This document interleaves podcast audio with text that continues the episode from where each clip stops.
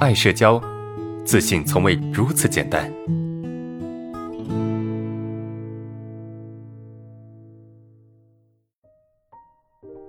啊，第三个问题来了，在比我强的人面前感觉很放不开，特别是在领导面前汇报工作说不清楚，在领导面前总是唯唯诺诺，说话也不敢大声，遇到见到领导绕道走，该怎么解决这个问题？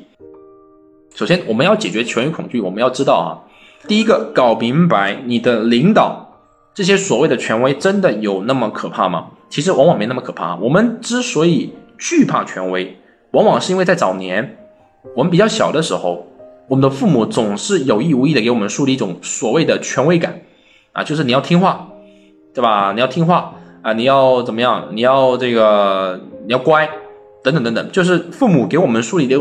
树立了一种权威感，这种权威感呢，会让我们投射到身边的领导、老师啊等等这些比我们厉害的、比我们强的这些人身上，这个就是我们产生一些权威恐惧的根本原因啊。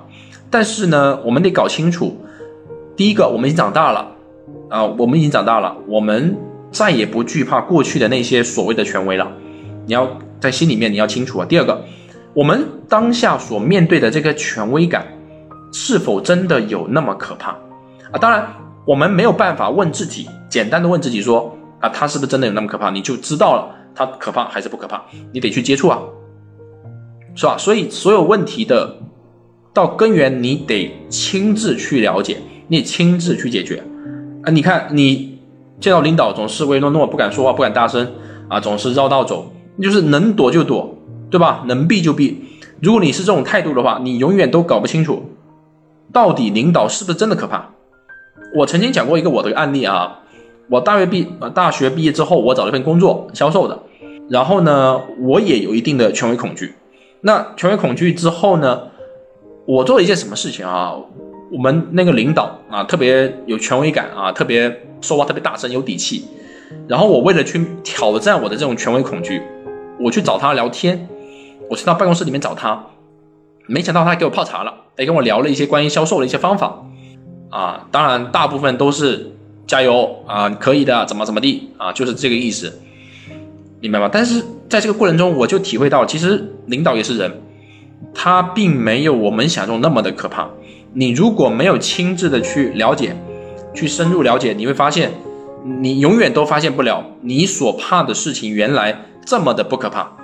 明白吗？所以给你的几个呃建议哈，第一个啊，老是对自己好狠，没办法，你必须得狠，你不狠，你站不稳，对吧？你要狠，你才站得稳。可怕，特别是在酒桌上，嗯，你可怕是没错，可怕是一个感觉，但是你要去搞清楚真相呀。领导不吃人呢，对吧？对，你知道不可怕，但是还是怕，但是你要用你的理性去战胜你的感性啊。你懂吗？你要用你的理性去战胜你的感性啊？怎么办？你只有去接触他，对吧？你只有去接触他，你只有去认真的去了解他，去跟他多聊几句，你才知道领导他就是领导啊。他，领导他会把你干嘛？你往最坏的结果去想，一个领导你怕他，无非是因为他能够决定你一些东西，是不是？那你说领导那么可怕，那 OK 啊？他能够把你怎么样？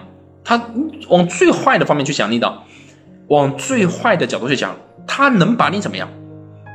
他他能把你开除吗？啊，因为你这个人可能相处比较紧张一点，不自不是不自信一点，他就把你开除吗？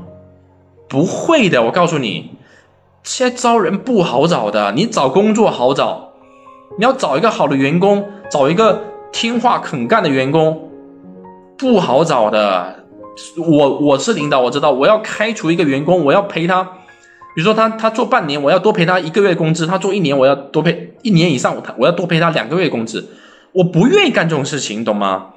一个领导他不会随意炒掉一个员工，然后炒掉之后这个岗位缺的，我还得找一个人来顶替啊，明白吗？最糟糕不过如此啊！你这退一万步讲，他把你炒了，OK 啊，炒就炒了呗，要能怎么样？我再找一份工作啊。